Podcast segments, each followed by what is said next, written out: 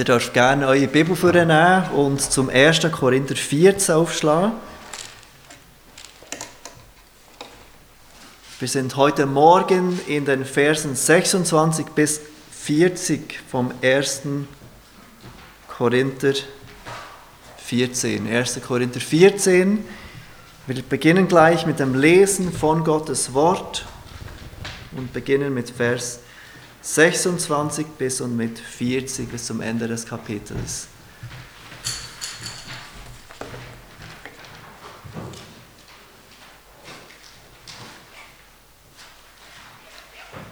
Der Apostel Paulus schreibt die folgenden Worte an die Gemeinde in Korinth, niedergeschrieben, auch für uns heute Morgen. Wie ist es nun, ihr Brüder? Wenn ihr zusammenkommt, so hat jeder von euch etwas, einen Psalm, eine Lehre, eine Sprachenrede, eine Offenbarung, eine Auslegung. Alles lasst zur Erbauung geschehen. Wenn jemand in einer Sprache reden will, so sollen es zwei, höchstens drei sein, und der Reihe nach, und einer soll es auslegen. Ist aber kein Ausleger da, so schweige er in der Gemeinde er mag aber für sich selbst und für Gott reden. Propheten aber sollen zwei oder drei reden und die anderen sollen es beurteilen.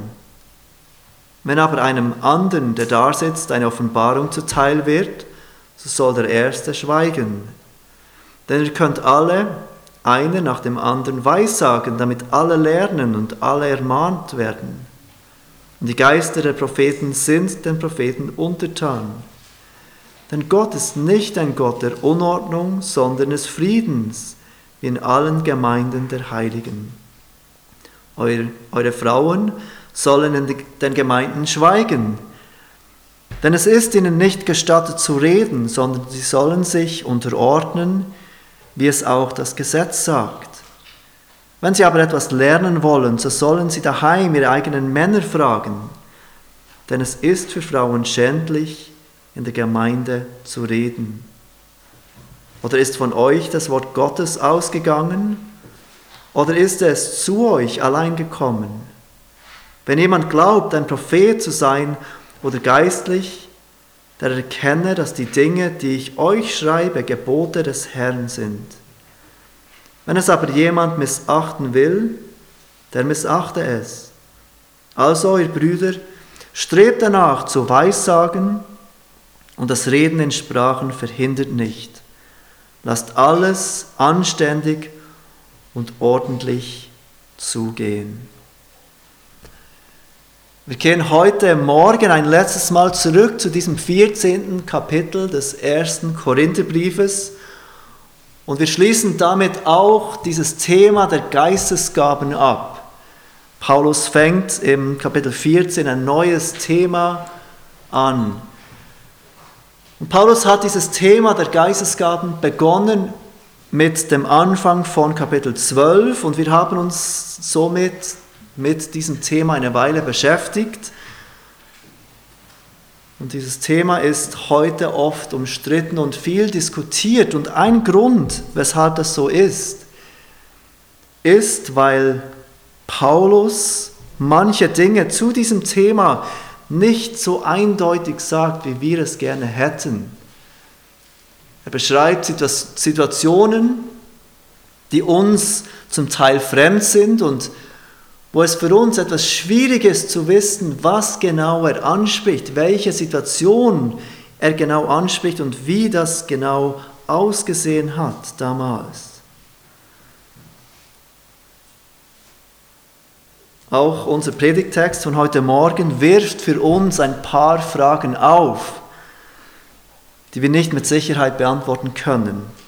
Und trotzdem ist für uns auch dieser Text lehrreich, er ist nützlich zur Belehrung, zur Überführung, zur Zurechtweisung, zur Erziehung in der Gerechtigkeit wie die ganze heilige Schrift. Und wir können diesen Abschnitt mit dem folgenden Titel zusammenfassen. Richtlinien für Gemeindezusammenkünfte. Paulus gibt uns in diesem letzten Abschnitt über die Geistesgaben Richtlinien für Gemeindezusammenkünfte. Richtlinien dafür, wenn Christen als Gemeinde zusammenkommen. Und Paulus fängt an mit einer Feststellung. Ihr seht die im Vers 26. Wie ist es nun, ihr Brüder, sagt er, um seine Zusammenfassung dieses Kapitels einzuleiten? Wenn ihr zusammenkommt, so hat jeder von euch etwas, einen Psalm, eine Lehre, eine Sprachenrede, eine Offenbarung, eine Auslegung. Das ist wichtig zu verstehen, dass Paulus uns hier nicht eine Anordnung gibt, wie wir unsere Gemeindeversammlungen oder Gottesdienste gestalten sollen. Er macht hier eine Beobachtung. Er stellt fest, dass es so ist. Diese Worte bedeuten also nicht, dass wir alle entweder ein Lied haben müssen, eine Lehre haben müssen oder eine Offenbarung beitragen müssen, dass der Gottesdienst so gestaltet wird, dass jeder, der kommt, irgendeinmal nach vorne kommen muss und irgendetwas beitragen muss. Paulus sagt dies als eine Feststellung, dass es so ist und mit allen meint er ganz sicher nicht jeder Einzelne. Aber die Korinther kommen zusammen und sie alle, diese vielen Leute, sind eifrig, irgendetwas beizutragen. Aber Paulus macht deutlich, dass von all dem, was im Gottesdienst geschieht, folgendes das Ziel sein muss, und das sehen wir ganz am Ende von Kapitel 26. Alles lasst zur Erbauung geschehen. Es geht nicht darum, wenn ich in den Gottesdienst komme, dass ich vorne ein Lied vortragen kann, um bewundert zu werden, es geht nicht darum, dass ich in Sprachen rede, damit Menschen denken, wow, wie ist der begabt? Alles, was geschieht im Gottesdienst, muss dieses Ziel verfolgen, dass die Gemeinde aufgebaut wird. Wir haben das vermehrt gesehen in diesen Kapiteln 12, 13 und 14. Diese Wichtigkeit der Auferbauung der Gemeinde als Ganzes. Und dann geht Paulus weiter und er gibt uns drei Richtlinien für die Gemeindezusammenkünfte. Und wir werden uns einmal diese drei Richtlinien anschauen und uns dann die Frage stellen, was bedeuten diese Richtlinien oder was für Prinzipien können wir davon ableiten für uns heute. Also zuerst die Richtlinien, die Paulus hier erwähnt. Als erstes erwähnt er die Sprachen fängt an mit den Sprachen und damit bezieht er sich wieder auf diese Gabe des Sprachenredens, die er in diesem Kapitel 14 schon so oft und immer wieder behandelt hat. Laut Apostelgeschichte wissen wir, dass das eine Gabe war, in einer ungelernten Fremdsprache zu sprechen wir sehen dies deutlich und wir haben es angeschaut gemeinsam in Apostelgeschichte 2 und Apostelgeschichte 10. Die Jünger von Jesus wurden gefüllt mit dem Heiligen Geist. Sie fingen plötzlich an, in Sprachen zu reden, die sie nicht gelernt hatten und Leute um sie herum, die diese Sprachen kannten, verstanden, was sie sagten. Paulus schreibt im Vers 22 von Kapitel 14 vom ersten Korintherbrief, dass der Zweck dieser Sprache, dieses Sprachenredens ein Zeichen war. Es war ein Zeichen für Ungläubige, wie er dort sagt. In der letzten Predigt haben wir das gemeinsam angeschaut, dass es einerseits ein Zeichen war für die ungläubigen Juden, ein Zeichen des Gerichts. Plötzlich sahen diese Juden, die nicht an Jesus glaubten, wie diese Menschen um sie herum, später dann die Heiden, zu ihnen in diesen fremden Sprachen sprechen und von den großen Taten Gottes sprechen. Und als zweitens haben wir letztes Mal gesehen, dass dieses Zeichen umgekehrt ein Zeichen der Gnade war für die Heiden, die gläubigen Juden erkannten anhand von diesem Zeichen, dass das Heil zu den Heiden ging. Dass diese Heiden, diese Nichtjuden nicht zuerst Juden werden mussten, sondern das Heil zu ihnen kam allein durch Glauben an das, was Jesus am Kreuz getan hat.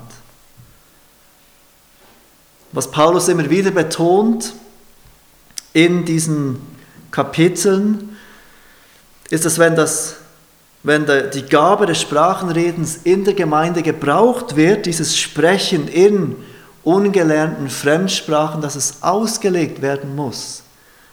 Etwas, das er immer wieder erwähnt hat, dass es übersetzt werden muss, damit die Zuhörer, die, die es hören, auch verstehen, was gesagt wird, gewirkt durch den Heiligen Geist.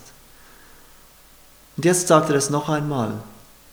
Vers 27. Wenn jemand in einer Sprache reden will, so sollen es zwei, höchstens drei sein und der Reihe nach, und einer soll es auslegen. Aus diesen Worten können wir schließen, dass die Christen in Korinth so begeistert von dieser Gabe waren, von dieser Gabe in einer fremden Sprache sprechen zu können, dass sie gleichzeitig und durcheinander sprachen.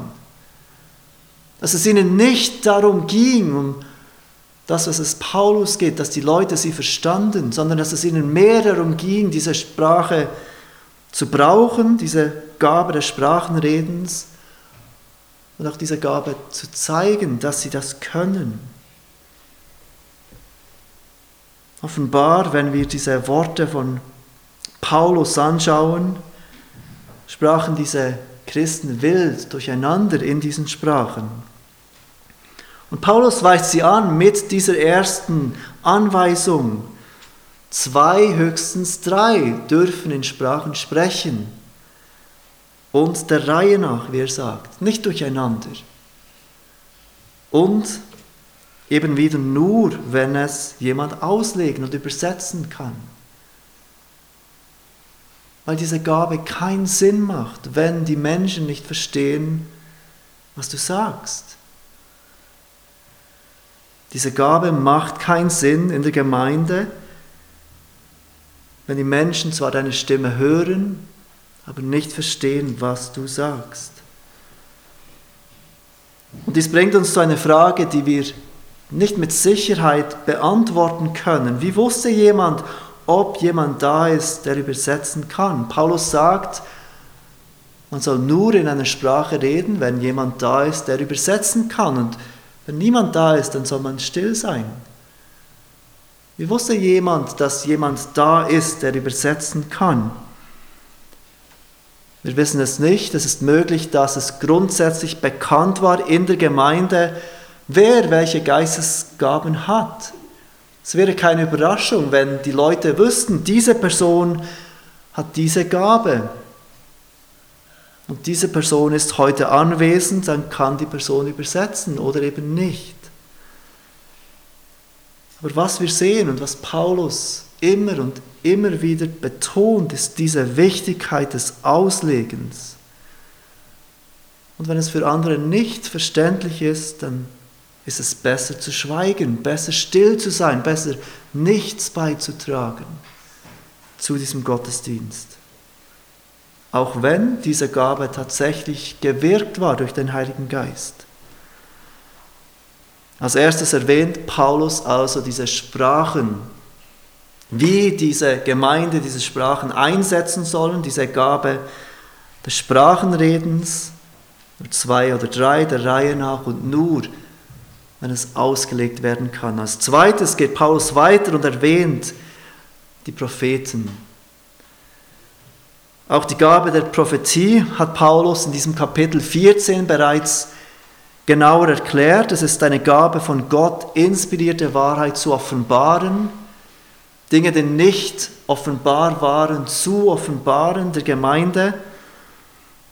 Und von all den Gaben, die der Heilige Geist gibt, ist es die Gabe, nach der die Gemeinde am meisten streben soll. Das haben wir auch gesehen in diesen drei Kapiteln. Es ist die Gabe, die Paulus sagt, ist die, nach der man am meisten streben soll. Er hat es im Vers 2 zum Beispiel gesagt vom Kapitel 14. Strebt aber am meisten nach dieser Gabe des Weissagens oder des prophetisch Redens, es ist das gleiche Wort. Und dies bedeutet nicht, dass jeder in der Gemeinde diese Gabe haben kann oder diese, dieser Gabe nacheifern soll. Aber die Gemeinde als Ganzes soll diese Gabe hochachten. Die Gabe von der Offenbarung von Gottes Wort. In Vers 3 hat Paulus gesagt, wer weiß sagt oder eben prophezeit, redet für Menschen zur Erbauung, zur Ermahnung und zum Trost. Und genau deshalb kommt ja die Gemeinde zusammen, damit die Christen auferbaut werden, Trost erfahren dürfen und auch ermahnt werden in ihrem Glauben. In Vers 4 hat Paulus gesagt über diese Gabe der Weissagung, wer weissagt, erbaut die Gemeinde. Und im Vers 24 sehen wir, wie Paulus sagt, dass diese Gabe der Weissagung oder Prophetie dazu führt, dass jemand von seiner Sünde überführt wird, jemand Unkundiges, jemand Ungläubiges und anfängt Gott anzubeten. Ihr wisst, dass ich der Überzeugung bin, dass diese Gabe, wie auch die Gabe des Sprachenredens oder Zungenredens, Gaben sind, die für die Anfangszeit der Gemeinde gegeben wurden. Aber im Hebräer 4 lesen wir, dass es Gottes Wort ist heute, das geschriebene prophetische Wort, das lebendig ist und wirksam ist und schärfer als jedes zweischneidige Schwert. Es dringt durch, bis es scheidet sowohl Seele als auch Geist, sowohl Mark als auch Bein und es ist ein Richter der Gedanken und der Gesinnungen des Herzens. Und genau das, was Paulus beschreibt in diesem Vers 24, dass Menschen durch das prophetische Wort überführt werden, ist das, was der Hebräerbrief beschreibt, das Wort Gottes tut. Wenn wir Gottes Wort hören und verstehen, werden wir überführt davon, dass wir sündhaft sind und dass wir Vergebung brauchen. Und wir erkennen, dass Gott uns diese Vergebung zuspricht und ermöglicht, indem er seinen eigenen Sohn hingibt, dass wer auch immer auf ihn vertraut, nicht verloren geht, sondern ewiges Leben hat.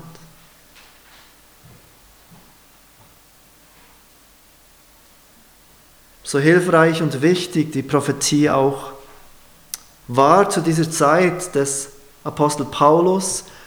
Auch hier gibt Paulus wieder Anweisungen, wie die Gemeinde mit dieser Prophetie umgehen soll. Sie soll danach streben, sie soll es hochachten, sie soll erkennen, dass es das ist, was die Gemeinde erbaut, wie sonst keine Gabe. Aber auch hier gibt er Einschränkungen, wie Prophetie gebraucht werden soll innerhalb der Gemeinde. Vers 29 sagt er, Propheten aber sollen zwei oder drei reden und die anderen sollen es beurteilen. Auch hier, wie bei den Sprachen, zwei oder drei sollen reden. Sollen nicht mehr prophetisch reden. Die Gemeinde soll das verarbeiten können und verstehen können, was diese Propheten sagen. Und sie sollen es beurteilen, ganz am Ende von Vers 29. Sie sollen beurteilen können, was gesagt wird. Nur weil jemand den Anspruch macht, ich spreche in Gottes Namen, der Herr hat mir gesagt, heißt es nicht, dass die Christen oder die Gemeinde das sofort glauben soll. Sie sollen es beurteilen, sie sollen es prüfen, sagt Paulus. Ist diese Offenbarung in Übereinstimmung mit das, was Gott bisher offenbart hat? Stimmt es überein oder widerspricht sich das? Das ist schwierig, ob Paulus hier alle anspricht oder ob er die anderen Propheten meint, wenn er sagt, die anderen sollen es beurteilen. Wir wissen es nicht genau. Im 1. Thessaloniker 5, Vers 19 bis 21 sagt Paulus, den Geist dämpft nicht, die Weissagung verachtet nicht, prüft alles, das Gute behaltet. Dort spricht er alle an der Gemeinde. Prüft das prophetische Reden.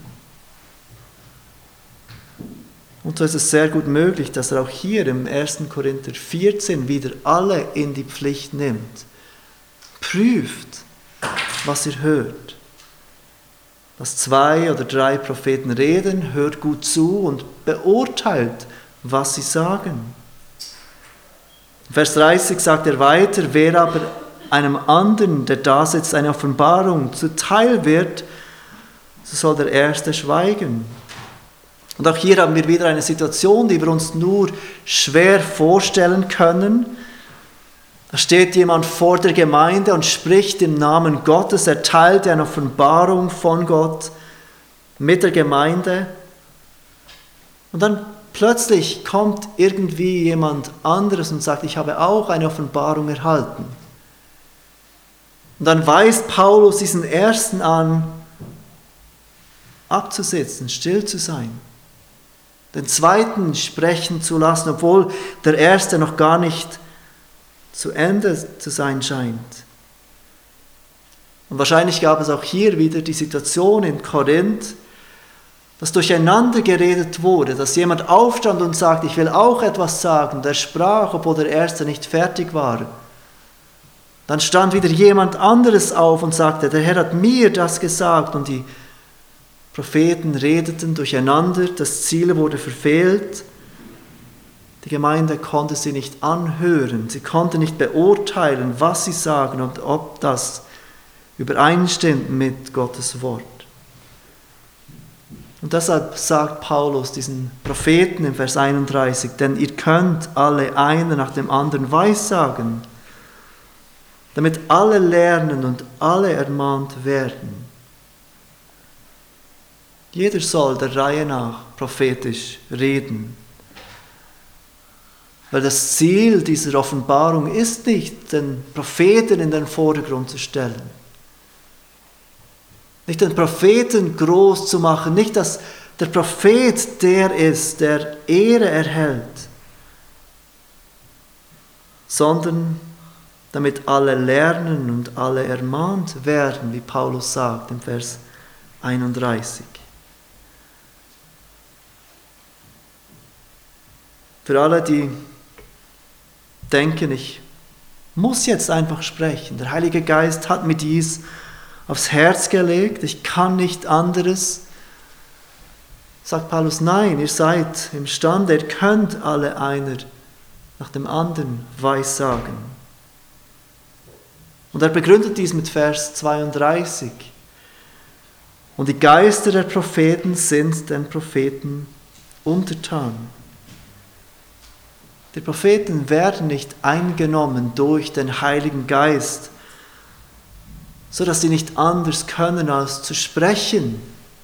Diese Propheten geraten nicht in eine Ekstase und können einfach nicht schweigen. Ihre Gabe der Prophetie wird durch sie selbst kontrolliert und sie sind sehr wohl imstande, Herr zu sein über das, was sie sagen oder nicht und wann sie es sagen. Und Paulus zeigt hier etwas ganz Wichtiges mit diesem Satz, die Geister der Propheten sind den Propheten untertan und mit diesen ganzen Anweisungen, die er gibt, diesen Korinthern, die voll Heiligen Geistes sind, wie sie denken, die geistlich sind und so gerne für Gott sprechen, er zeigt, dass wahre Geistlichkeit sich in Selbstkontrolle zeigt. Nicht in wildem Enthusiasmus, wilder Ekstase. Diese Propheten und auch die, die in Sprachen reden, sie können sehr wohl kontrollieren, wann sie ihre Gaben brauchen und wann nicht. Einer soll nach dem anderen reden. Wenn jemand nicht auslegen kann, dann bleibe ich still. Wenn jemand anderes eine Offenbarung hat, dann lasse ich den sprechen. Denn der Geist der Propheten sind den Propheten untertan. Seht ihr, wie kontrolliert dieser charismatische Gottesdienst laut dem Apostel Paulus stattfinden soll? Schön einer nach dem anderen, nur so, damit alles verstanden wird, alles soll geprüft werden, alles soll seine Ordnung haben. Vers 33 sagt Paulus weiter, denn Gott ist nicht ein Gott der Unordnung, sondern des Friedens in allen Gemeinden der Heiligen. Die Art und Weise, wie wir Gott anbeten, soll das Wesen Gottes widerspiegeln. Mit anderen Worten, das Wesen Gottes soll die Art und Weise beeinflussen, wie wir Gott anbeten. Gott ist ein Gott der Ordnung, nicht der Unordnung, sagt Paulus. Ein unordentlicher Gottesdienst, wo jeder durcheinander spricht, passt nicht zu diesem Gott der Ordnung. Und weil Gott nicht ein Gott der Unordnung ist, nicht ein Gott des Chaos ist, sondern ein Gott des Friedens soll unsere Anbetung auch anständig und ordentlich sein. Und genau mit diesen Worten schließt Paulus dieses ganze Kapitel ab. Lasst alles anständig und ordentlich zugehen. Als drittes erwähnt Paulus die Frauen nach diesen ersten zwei Anweisungen, die spezifisch Geistesgaben im Auge haben, erwähnt er als drittes Frauen. Auch dies war ein, Problem in Korinth. Wir haben das schon im Kapitel 11 gesehen, dieser Umgang zwischen Männern und Frauen oder das Verhalten der Frauen in Bezug auf ihre Männer. Ich lese euch noch einmal, was er sagt zu diesen Frauen oder über die Frauen, Vers 34 bis 35. Eure Frauen sollen in den Gemeinden schweigen, denn es ist ihnen nicht gestattet zu reden, sondern sie sollen sich unterordnen, wie es auch das Gesetz sagt. Wenn sie aber etwas lernen wollen, so sollen sie daheim ihre eigenen Männer fragen, denn es ist für Frauen schändlich in der Gemeinde zu reden. Es ist keine Überraschung, dass dieser Vers kontrovers ist. Dass dieser Vers und was Paulus hier sagt, hoch umstritten ist. Und das ist immer so, wenn es um das biblische Bild der Frau geht, das so nicht in unsere Kultur passt. Wo wir von Gleichberechtigung sprechen. Jeder muss das Gleiche können und dürfen. Das ist keine Überraschung, dass sich die Gemüter erhitzen über dieser Aussage des Apostel Paulus. Und es gibt im Wesentlichen drei Arten, wie wir das, was Paulus hier sagt, verstehen können. Und ich möchte euch diese drei Möglichkeiten kurz erläutern. Wahrscheinlich ist euch die eine oder andere Möglichkeit schon begegnet, wie wir diese Worte von, von Paulus verstehen können. Die erste Möglichkeit ist, dass diese Worte nicht von Paulus stammen, dass sie später hinzugefügt werden. Und diese Sicht beruht einerseits auf der Tatsache, dass das, was Paulus hier sagt, natürlich unangenehm ist, dass es nicht in unsere Kultur passt. Aber andererseits gibt es tatsächlich Unterschiede in den griechischen Manuskripten. Einige Manuskripte haben diese zwei Verse ganz am Ende des Kapitels, nach, nach Vers 40. Und so schließen einige daraus, dass diese zwei Verse gar nicht Teil von dem waren, was Paulus ursprünglich schrieb, dass es jemand hinzufügte. Aber wichtig ist für uns zu verstehen, dass diese zwei Verse, auch wenn sie nicht immer am gleichen Ort vorkommen, in jedem Manuskript vorhanden sind. Die zweite Möglichkeit ist, dass Paulus diese Worte absolut meint. Frauen dürfen nicht sprechen in der Versammlung der Gemeinde. Eine Frau muss still sein zu jeder Zeit innerhalb der Gemeinde, wenn die Gemeinde zusammenkommt. Sie darf sich nicht beteiligen, sie darf nicht sprechen, sie darf nichts sagen. Und tatsächlich schien dies die Sicht der damaligen Kultur zu sein, dass eine Frau nicht in der Öffentlichkeit sprechen darf, dass es eine Schande ist für eine Frau in einer öffentlichen Versammlung, wo Männer gegenwärtig waren, zu sprechen. Aber wenn wir kurz zurückgehen zu Kapitel 11, Geht bitte kurz zurück, dann sehen wir, dass Paulus bereits davon gesprochen hat, dass Frauen beten und prophezeien. Paulus schreibt im 1. Korinther 11, Vers 5, jede Frau aber, die mit unbedecktem Haupt betet oder weissagt, schändet ihr Haupt, es sei ein und dasselbe, wie wenn sie geschoren wäre. Ich gehe jetzt überhaupt nicht darauf ein, was Paulus mit diesem unbedeckten Haupt meint. Was wichtig ist, ist, dass Paulus hier erwähnt, dass Frauen beten, dass Frauen prophezeien, dass Frauen tatsächlich eine Rolle zu diesem, in diesem Gottesdienst haben. Und deshalb wäre es ein Widerspruch, wenn Paulus jetzt im Kapitel 14 von einem generellen Redeverbot spricht, wenn er absolut meint, dass eine Frau nicht sprechen darf. Zu keiner Zeit in der Gemeindeversammlung. Aber trotzdem sagt Paulus, eure Frauen sollen in den Gemeinden schweigen. Dieser Satz erinnert uns an einen anderen Satz, den wir im 1. Timotheus 2, Vers 11 bis 14 sehen.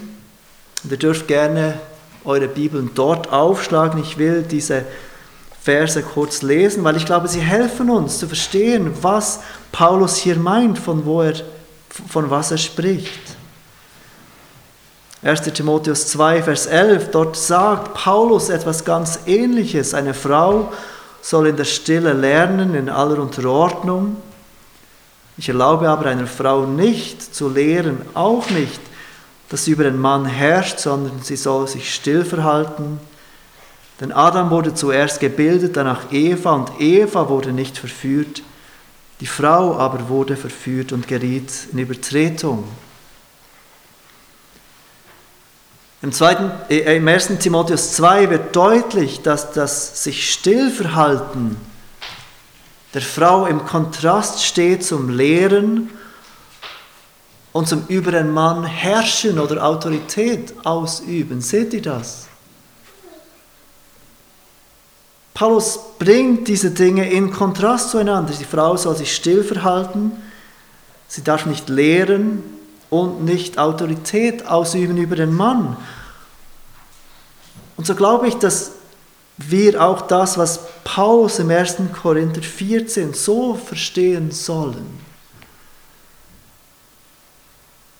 Dass Paulus hier nicht von einem generellen Verbot spricht, für eine Frau zu sprechen, sondern von allem, was dem Lehren und dem Autorität ausüben gleichkommt. Und jetzt, wie bringen wir das zusammen mit dem, was Paulus im 1. Korinther 14 sagt? Paulus spricht in den Versen vorher von der Beurteilung von Prophetie. Und auch wenn ihr Vers 37 anschaut vom 1. Korinther 14, spricht Paulus wieder von Propheten. Wenn jemand glaubt, ein Prophet zu sein oder geistlich, der erkenne, dass die Dinge, die ich euch schreibe, Gebote des Herrn sind. Und das bringt uns zur dritten Möglichkeit, wie wir das, was Paulus hier sagt, eure Frauen sollen in der Gemeinde schweigen, verstehen können. Wir können es so verstehen, dass Paulus dies im Zusammenhang sagt mit der Beurteilung von Prophetie. Die Frauen in der Gemeinde sollen schweigen, wenn es darum geht, die Propheten und ihre Worte zu beurteilen, weil, das einem Lehren und Autorität ausüben gleich käme. Sie sollen sich nicht öffentlich äußern zur Prophetie. Das bedeutet, dass es einer Frau durchaus gestattet ist zu beten, wie er im 1. Korinther 11 klar gemacht hat wenn die Gemeinde zusammenkommt, um zu beten. Und auch bei uns in der Immanuel-Gemeinde beten Frauen laut und öffentlich in den Gebetsversammlungen. Dies bedeutet, dass es einer Frau gestattet ist, sich einzubringen, wenn die Gemeinde sich trifft, zu einer Mitgliederversammlung zum Beispiel dass eine Frau nicht still sein muss, wenn die Gemeinde sich trifft, um über Entscheide der Mitgliedschaft und so weiter abzustimmen. Dies bedeutet auch, dass es einer Frau gestattet ist, das Wort Gottes, das schriftliche prophetische Wort zu lesen, öffentlich im Gottesdienst, wie sie damals prophetisch reden konnten. Und auch das tun Frauen bei uns.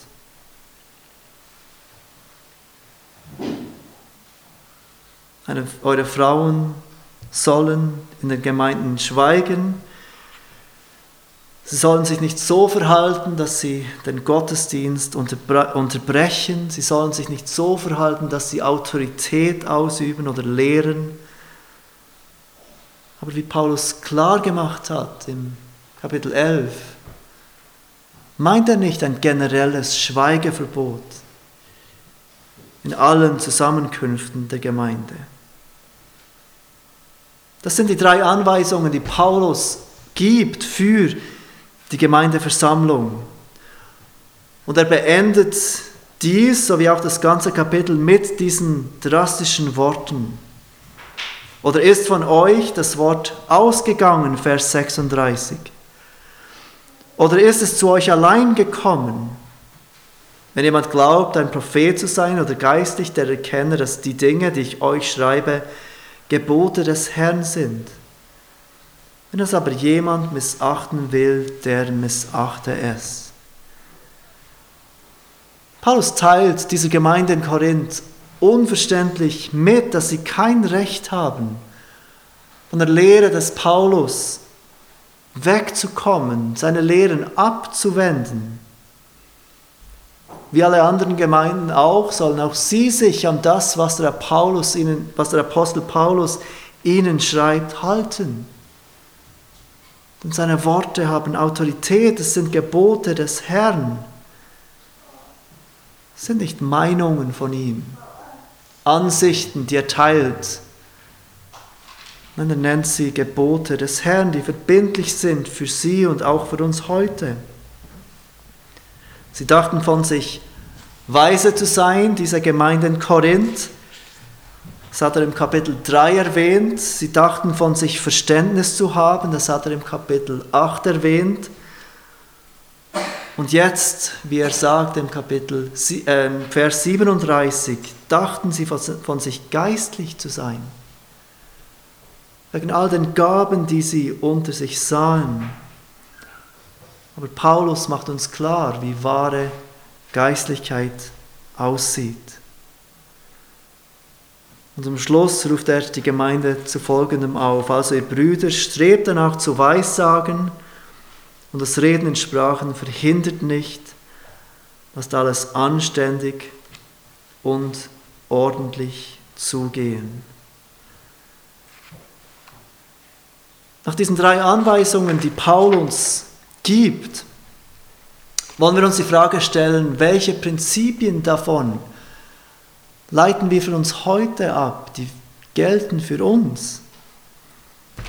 Ich habe schon mehrmals erwähnt, dass ich die Überzeugung habe, dass diese Gabe des Propheten, des prophetischen Redens, die Gabe des Sprachenredens nicht mehr aktiv sind heute. Die Gabe des Sprachenredens, die diente als Zeichen und die, dieses Zeichen ist heute nicht mehr erforderlich. Die Gabe der Prophetie diente zur Auferbauung der Gemeinde, während die Grundlage der Gemeinde gebaut wurde. Epheser 2,20 erwähnt das, dass die Gemeinde auferbaut ist auf der Grundlage der Apostel und Propheten, während Jesus Christus selbst der Eckstein ist. Und trotzdem können wir von diesem Text, von diesem ganzen Kapitel Prinzipien für uns heute ableiten, die für uns wichtig und verbindlich sind. Und das erste Prinzip, das wir sehen, ist, dass die ganze Gemeinde auferbaut. Die ganze Gemeinde ist in der Pflicht, die Gemeinde aufzuerbauen. Das haben wir immer wieder so deutlich gesehen. Dass du, wenn du Christ bist, von Gott Gaben erhalten hast. Und dass es deine Aufgabe ist und deine Pflicht ist, Geschwister im Glauben aufzuerbauen. Es ist nicht so, dass es nur Teil und Verantwortung des Pastors ist oder der Gemeindeleitung oder der besonders reifen Christen. Nein, es ist Teil von jedem Christ andere Christen aufzubauen, die Gemeinde aufzubauen. Das ist das Erste, was wir so deutlich sehen in dieser Diskussion um die Geistesgaben. Die ganze Gemeinde ist in der Pflicht, dass die Gemeinde aufgebaut wird. Ich weiß nicht, wenn du am Sonntag in den Gottesdienst kommst, ob es etwas ist, das dir im Kopf ist, wie kann ich heute Morgen meine Geschwister im Glauben auferbauen? Wie kann ich ihnen dienen? Wie kann ich ihnen helfen? Wie kann ich jemanden ermutigen im Glauben? Das Zweite, was wir sehen in diesem Abschnitt, in diesen Anordnungen, die Paulus uns gibt, dass es die ganze Gemeinde ist, die prüft. Paulus nimmt die ganze Gemeinde in die Pflicht zu dem, was passiert. Sind alle verpflichtet zu prüfen und dafür zu sorgen, dass die Gemeinde sich gemäß seinen Geboten verhält. Niemand kann sagen, meine Gemeinde verhält sich unbiblisch, aber ich kann ja nichts tun. Es ist die Verantwortung von jedem Christ, von jedem Gemeindemitglied dazu zu arbeiten, dass die Gemeinde sich an die Gebote des Paulus und an die Gebote der ganzen Schrift hält. Und das Dritte, das Paulus zweimal betont in diesem Abschnitt, alles soll ordentlich und anständig zugehen. Wenn Menschen so tun, als wären sie in Trance, als wären sie betrunken und das dem Heiligen Geist zuschreiben, wenn sie wild durcheinander sprechen, so dass man sie zwar wahrnimmt, aber nicht verstehen kann, wenn sie umfallen und unkontrolliert lachen, dann können wir sicher sein, dass dies nicht von Gott ist, denn Gott ist nicht ein Gott der Unordnung. Gott ist ein Gott der Ordnung. Und so ruft uns Paulus auf, alles soll ordentlich und anständig zugehen. Lasst uns miteinander beten. Vater, wir wollen dir danken heute Morgen für dein Wort und wir danken dir, dass dein Wort uns Anweisungen gibt, wie wir uns verhalten sollen, wenn wir zusammenkommen, um dich anzubeten. Wir danken dir, dass dein Wort uns Mittel gibt, dass wir Dinge beurteilen können, die wir sehen in anderen Gruppierungen und Gemeinden und Bewegungen. Und wir bitten dich, dass du uns hilfst, immer an deinem Wort festzuhalten, dein Wort als Aussprüche Gottes zu erkennen, unser Leben und unsere Gottesdienste, unser Gemeindeleben an deinem Wort zu orientieren und zu erkennen, dass du ein Gott bist der Ordnung, ein Gott der Frieden schafft nicht Unordnung und Chaos. Wir möchten dich bitten, dass du jeden von uns segnest, dass du uns allen hilfst zu erkennen, dass wir von dir begabt sind, die Christus kennen, um einander aufzuerbauen. Und dass wir alle dieses tiefe Anliegen haben, in der Gemeinde zu dienen einander aufzubauen, damit dein Name geehrt wird. Amen.